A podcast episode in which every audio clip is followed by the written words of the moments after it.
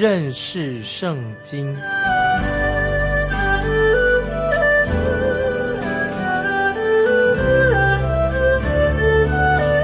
认识上帝的话，把上帝的话带到全世界。本节目是由认识圣经机构和环球广播电台联合制作，欢迎收听。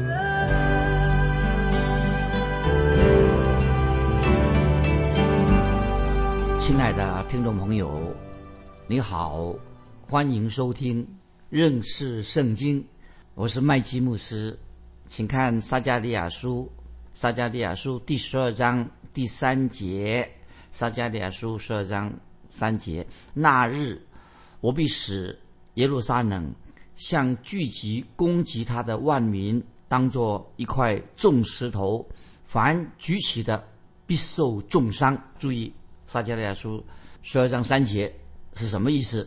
神的意思就是，如果有人要伤害耶路撒冷的话，他就要受苦啊！这里我再说，这和现在各国的大城市毫无关系。在这里，神是特别指什么？指耶路撒冷，就是就是耶路撒冷，指这个地方。虽然说了十次关于耶路撒冷，但是不知道为什么很多人还是没有注意听，没有听进去。有些。解经家也没有把十二章三节撒加利亚书把它听进去。耶路撒冷，当神把耶路撒冷跟犹大、犹大这个地方放在一起，很清楚的就是指明，就是指什么？就是指犹大的地方，犹大地方的耶路撒冷。那么我们在念撒加利亚书十二章三节怎么说？那日我必使耶路撒冷像聚集攻击他的万民，当做一块重石头。啊，听众朋友，我们现在解释这些经文，听起来很奇怪，是不是？耶路撒冷是一个被孤立的一个地方，也是一个老的城市。那看起来今天并不是很吸引人。虽然啊，很多人认为耶路撒冷很多地方被认为它是一个圣地，在历史上啊也很有意义。但是我认为有很多地方比耶路撒冷更具有吸引力。那么，为什么我喜欢去耶路撒冷的原因呢？是因为耶路撒冷那里这个地方跟圣经有密切的关系，所以我喜欢去那个地方。为什么在这个地方，在这个末世啊会这么要出名呢？为什么在末世末后时代这么重要呢？那么我们要怎么来解释呢？因为这个城市，按照圣经所说的，已经成为什么一块重石头啊，就是刚才我们读的。撒加利亚书十二章三节，最后啊，重石头。如果预言不会应验的话，预言根本没有应验了，那就没有意义了。但是我们知道，圣经的话，神的预言一定会预言，因为这是属于神关于未来的计划。所以，听众朋友，我们要知道，当神说耶路撒冷是一块种石头的时候，就是这这这句话，这些经文必定会应验。我们在所看到的，不过就是将要应验的那个预兆。我们先看到这个应验的预兆，这是啊，讲到关于耶路撒冷这个城市的的将来的将会怎么样啊？我们继续看撒迦利亚书十二章第四节，撒迦利亚书十二章第四节，耶和华说：“在那日，我必使一切马匹惊惶，使骑马的癫狂。”我必看顾犹大家，使列国的一切马匹瞎眼啊！这些经文啊，做个解释，什么意思？神就说到：到那日啊，那日，在撒迦利亚书会一再出现的“到那日”这句话啊。那日，马这里说什么？就是代表战争的意思。当一匹马它瞎了眼，那么就会让骑马的人不知道怎么办。你可以想象那种混乱的场面。在这里，神说。当敌人攻打以色列的时候，神要让他们白忙一场啊，就是这个，让他们白忙了一场，徒劳无功。接下来我们看撒迦利亚书第十章十二章的第五节：犹大的族长必心里说，耶路撒冷的居民依靠万军之耶和华他们的神，就做我们的能力。这类经文啊，说的很好，我们再念一遍。撒加利亚书十二章五节，犹大的族长必心里说：耶路撒冷的居民依靠万军之耶和华他们的神，就做我们的能力。就讲到啊，那个日子到了，在那日，耶路撒冷将会成为神的百姓在地上一个避难所，成了避难所了。那么这一次敌人会从四面八方的来围攻耶路撒冷，讲到未来四面八方。敌人来围攻耶路撒冷，这是为什么呢？因为敌基督所主使的围攻，敌基督因为要出现，他要主使这样的一个攻击耶路撒冷，但是神自己会亲自来干预。那么既然他们已经是拒绝了神，为什么神要出手干预关于要将要发生的事情呢？那么圣经已经把这个答案一定会告诉我们。继续看。撒加利亚书十二章的第六节，十二章第六节，撒加利亚书第六节，那日我必使犹大的族长如火盆在木材中，又如火把在河捆里，他们必左右烧灭四围列国的民，耶路撒冷人必仍住本处，就是耶路撒冷。第六节我再念一遍，大家撒加。利亚书十二章六节，那日我必是犹犹大的族长，如火盆在木材中，又如火把在河捆里。他们必左右烧灭四围列国的民，耶路撒冷人必仍住本处，就是耶路撒冷。听众朋友，我再次提醒你，这里所指的耶路撒冷，不是别的地方，耶路撒冷就是指耶路撒冷这个地方，不是其他的大城市，而是指。犹大的耶路撒冷啊，我们继续看撒迦利亚书十二章第七节：耶和华必先拯救犹大的帐篷，免得大卫家的荣耀和耶路撒冷居民的荣耀胜过犹大。注意这些经文怎么解释？十二章七节：耶和华必先拯救犹大的帐篷，免得大卫家的荣耀和耶路撒冷居民的荣耀胜过犹大。那这些经文换句话什么意思呢？耶路撒冷曾经轻视其他地方的人，这句话的意思就是耶路撒冷曾经轻视其他地方的人，看不起其他地方人。在这里，撒加利亚的先知的意思是什么呢？就是这个意思是说，如果神向耶路撒冷和犹大家显现，那么他们就会轻视犹大其他的人。他们会怎么说呢？他们会说啊，这些人是土包子，他们是乡下佬，所以神才不会先向他们显现。但是神却说得很清楚，在撒加利亚书二章第七节，上帝已经应许说得很清楚。所以章七节说：“我必先拯救犹大的帐篷。”那注意这句话，再做个解释。先我们再提到马太福音。十九章三十三十节，主耶稣怎么说？马太福音十九章三十节，主耶稣说：“然而有许多在前的，将要在后；在后的，将要在前。”这些经文很有意义。马太福音十九章三十三十节，主耶稣说：“然而有许多在前的，将要在后；在后的，将要在前。”那这什么意思呢？这句话刚才我们读。撒加利亚的经文啊，我们就是意思是说，当我们有一天神的恩典让我们已经到了天堂之后，已经上天堂了，去天堂了，我们会在天堂里面发生，会发生，我们会很稀奇，发生什么事情？怎么会在天上的人到了天堂以后啊？哎，都是以前在地上，我们没有想到，不会想到那个人会到了天堂。更让我们在天堂看见更震惊的是。原来我们以为那些人一定会上天堂的，结果他们却不在那里。我们说那个人一定会上天堂，结果他不在那里。我们还会看到什么呢？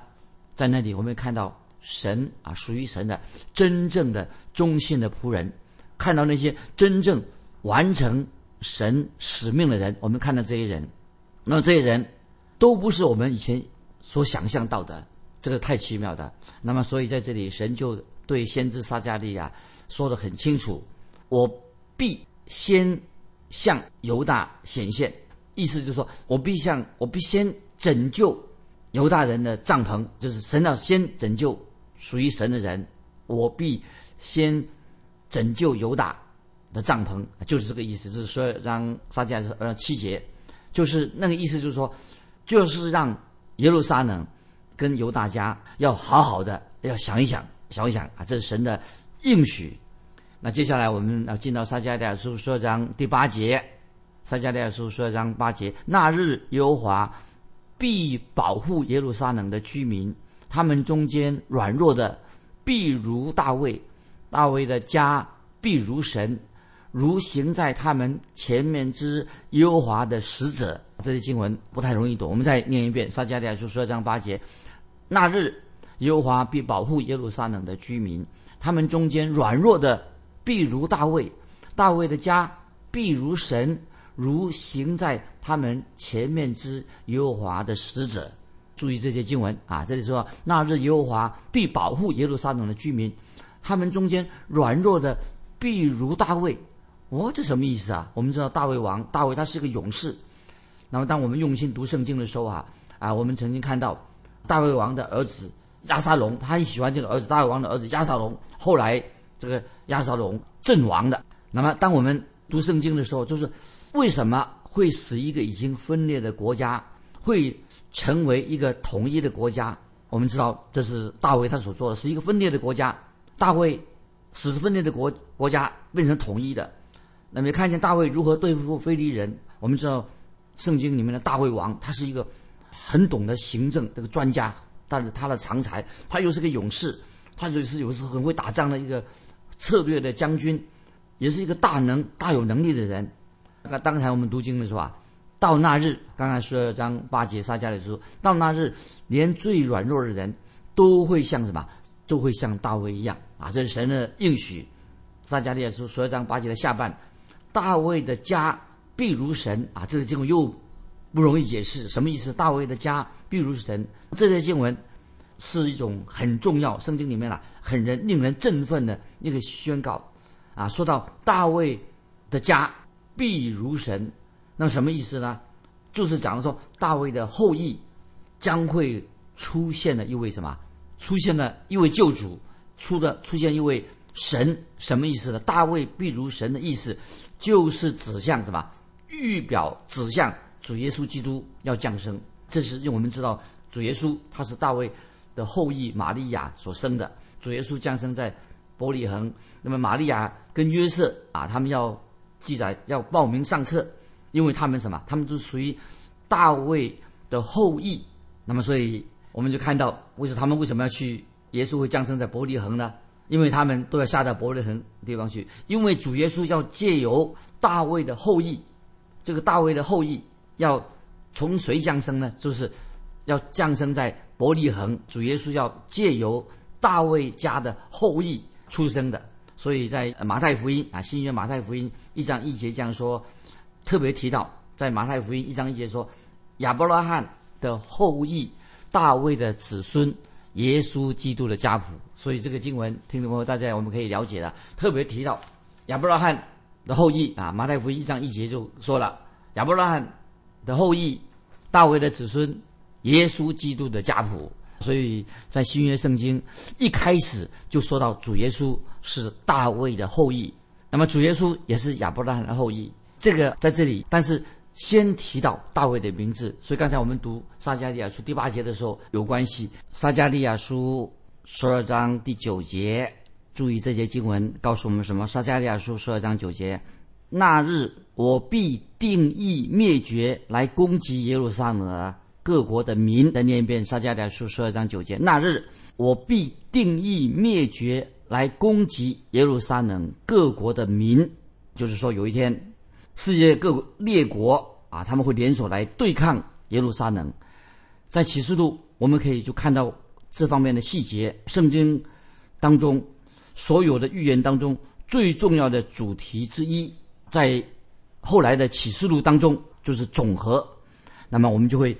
看到在末世的时代，敌人神的敌人将会从外部来进攻耶路撒冷。那么这个时候啊，我们知道神要保护他们。神为什么要保护以色列百姓呢？为什么神要拯救他们呢？那么理由就在第十二章撒迦利亚书十二章第十节啊。现在我们来看十二章第十节：我必将那施恩叫人恳求的灵浇灌大卫家和耶路撒冷的居民，他们必仰望我，就是他们所砸的，必为我悲哀，如上独生子；又为我愁苦，如上长子。啊，我们把撒迦利亚书十二章第十节再念一遍：我必将那施恩叫人恳求的灵浇灌大卫家和耶路撒冷的居民，他们必仰望我，就是他们所砸的，必为我悲哀，如上独生子；又为我愁苦，如上长子。注意这些经文说：“我必将那施恩叫人恳求的灵浇灌大卫家和耶路撒冷的居民。”这是什么意思呢？我认为这里所指的不是今天已经回归的以色列国，回归以色列国的以色列人，不是，因为这一节经文还没有应验，没有应验，是将未来的事情。圣经不单单在这个撒加利亚书，也在约书说说到关于同样的信息，神要将那施恩的灵，施恩的灵浇灌在那些信徒的身上。施恩的灵是什么？就是圣灵的意思。所以在这段时间，那神就会把他的圣灵浇灌在他的百姓身上。特别讲了什么？因为就是在大难大灾难的时期，神的圣灵特别的动工，浇灌在大灾难时期那些神的百姓身上。他们要在大灾难时期，他们要成为神自己的见证人。神也会完全的保护、兼顾他们，保护他们。所以现在我们翻到启示录七章第四节，这些经文给听众朋友做一个参考。启示录七章第四节就提到说，天使会印上印，封一个印啊。我们来看启示录七章四节所说到的七章四节五六节都很重要啊。我们先看启示录七章四节，说到天使将会封上印，什么意思呢？说哈，我们看第四节，我听见以色列。各支派中受印的数目有十四万四千。那这里提到十四万四千人是指什么呢？就是住在地上的这些神的百姓以色列人。启示录第七章第五到第八节又说得很清楚，解释是说是谁呢？启示录第七章五到八节说，就是所有支派的每一个支派都有一万两千人，这是十四万四千，每一个支派是一万两千人。如果今天有人说啊，我自己啊是这个十四万四千人当中的一个，那么如果说你这样说的话，其实你不了解这些经文的意思，也许你还不明白神的救恩是什么。因为为什么呢？因为教会在那个时候，教会已经被提到天上去了。那么如果说你没有被提到天上去的话，那些留下来的人才会进到大灾难的时期。所以我们可以这样说，所以。十四万四千人，不是指今天在世界上的任何一个团体。十四万四千人就是未来的这些以色列百姓，以色列百姓，未来的以色列百姓。另外，除了以色列百姓这个十四万四千人之外，还有一大群另外一个群体呀，他们也有受了印记。然后，但是到底除了十四万四千人啊，又有还有别人也受过印记。但是圣经没有告诉我们他们数目是多少人，就是另外一些外邦人，到到底有多少？是总而言之，除了十十四万四千人，还有外邦人。那么他们会在在那个大灾难时期啊，他们仍然怎么样啊？会坚守信仰的立场，为救主耶稣做见证，这是一个重点。十四万四千人代表神的百姓以色列人，然后呢，还有当中。以后还有另外一个数目，关于外邦人蒙恩的外邦人，在大灾难时期，他们会坚守信仰的立场，为主耶稣见做见证。所以说到说，当教会已经被到离开，被提到天上之后，神的圣灵啊没有离开这个世界啊，神的圣灵仍然在地上还有圣灵的工作，在那个时候，圣灵继续会做工，但跟五旬节那个时候所做的工一样，圣灵仍然继续在。啊，像五五旬节之前所做的工一样，圣灵在末世也会降临在某些人的身上。所以我们这时候看到撒加利亚说说，到说，在末世的时候，圣灵会浇灌在那些回归故土的以色列百姓身上。当然，这里所指的并不是一九四八年啊，以色列国已经立国了，不是，不是说他们就有圣灵，圣灵已经浇灌在一九四八年回到以色列国的这些人，不是。这里是是讲到圣灵要浇灌在他们身上，就是讲到那些人他们会在神面前认耶稣基督是他们救主，因为因为今天以色列国并没有，他们并没有真正称耶稣基督为主啊，所以这里撒加利亚书十二章。第十节的下半，这个很重要，就是说，找到那些人，他们必仰望我，就是他们所砸的，必为我悲哀，如上独生子；又为我愁苦，如上长子。就是说到啊，他们是这些人是完全仰望耶稣基督，他们也应验了，就是在神面前啊，他们知道他们是个罪人，领受了主耶稣基督的福音。所以在撒迦利亚书第十三章，那么我先啊引用。撒迦利亚书十三章，十三章的第一节所说的啊，跟这个所有章第十节啊有密切的关系。我们现在先看撒迦利亚书十三章第一节说：“那日必给大卫家和耶路撒冷的居民开一个泉源，洗除罪恶与会误会。”这个经文太好了。那日必给大卫家和耶路撒冷的居民开一个泉源。洗除罪恶污秽，然后在撒迦利亚书十三章第六节又说：必有人问他说：“你两背中间是什么伤？”他必回答说：“这是我在亲友家中所受的伤。”这经文什么意思呢？就是讲到那个日子，他们就会什么？就有很多人仰望他们所扎的主耶稣基督，并且会问主耶稣说：“你的手为什么受伤呢？是什么意思呢？”但是我们知道，这个就是他们所期待的弥撒亚救主，就是说到他们的救主，他们的王手上、脚上、肋旁上啊，到了那个时候就不会再有伤痕的，就不会再伤痕了。所以啊，主耶稣就将来要回答他说：“这是我在我亲友家中受到的伤，我已经来过世界上了，但是你们并没有接纳我，也没有接待我。”那么现在我要从天上再来，那个时候呢，那些以色列百姓呢，他们就会心里哀痛的。为什么他们那个时候以色列百姓就会心里哀痛呢？神为什么？为什么？就是因为神要保护耶路撒冷的理由就在这里，所以神要保护耶路撒冷这个城市，神要将他的施恩的灵再一次要浇灌在以色列百姓的身上，神要做的工作。那么这个就是说，今天听众朋友，我们要都要知道，今天神的灵啊，同样的也在我们基督徒身上动工啊。所以我们今天知道，一个基督徒有圣灵在他心里面，所以我们不要到处去找圣灵，因为只要你听了福音以后认罪悔改，圣灵就在在你心里面。当你来到耶稣基督面前，要求接受耶稣基督做你的救主，圣灵就已经在你心里面动工了。我引用哥林多前书六章十九节说的很好。哥林多前书六章十九节这样说：称他为什么称哥林多教会的信徒是婴孩的？为什么说他们是属血气、属肉体的？保罗就很清楚的在哥林多前书十六章六章十九节这样说：岂不知你们的身子就是圣灵的殿吗？这圣灵是从神而来，住在你们里头的，并且你们不是。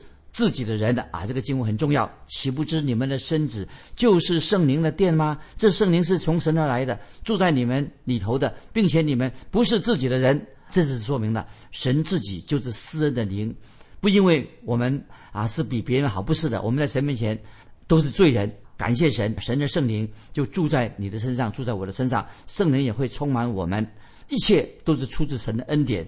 未来神也用同样的方式对待。以色列百姓，今天啊，这是一个重要的信息。所以未来的时候，那么神要恩待以色列人。当帕子从以色列百姓的眼睛除去的时候，帕子拿开了，他们就会那个时候啊，圣灵的工作让他们也会认识独一的真神。也是像保罗在哥林多后书啊，我们翻到哥林多后书三章怎么说？哥林多是后书三章十三到十六节这样说。这里特别提到这个帕子。这个帕子什么意思？并不表示说啊，我们自己不要负责任。他们随时意思就是说，他们可以随时的悔改归向耶稣基督。保罗说的很清楚，当帕子一除去的时候，他们就认识耶稣基督就是他们的救主。他们不是因为没有听过福音而失丧了自己灵魂，不是因为他没有听过福音呢，乃是所强调的，如果你拒绝了耶稣基督的救恩，那么你就是失去了救恩，因为你拒绝耶稣基督救恩。虽然我们知道我们基督徒啊，就是靠恩典得救，但是既然我们是蒙恩得救的人，所以我们有责任回应神的恩典。我们就想到神的恩典是何等的奇妙，就叫做奇异的恩典，因为神救赎了我们。啊，我们看到啊，神救赎以色列人，也救赎我们基督徒，不是靠我们自己的功劳、自己能力，乃是我们因信，因信靠耶稣基督的宝血，我们就成为神的儿女啊。所以撒迦利亚书啊，十二章从第九节开始，第十节这些经文都很重要。盼望听众朋友，我们可以明白，在基督里面的救恩是何等的奇妙，就是讲到耶稣基督他所为我们。成就的工作，也为将来以色列百姓在末世所要成就的救恩是何等的奇妙。今天时间关系，我们就分享到这里。那最后要请听众朋友回答一个问题：今天你能够蒙恩得救，原因是什么？巴不得听众朋友你回答这个问题。欢迎你来信，为什么你能够蒙恩得救？原因是什么？来信可以寄到环球电台。认识圣经，麦基牧师说：“愿神祝福你，我们下次再见。”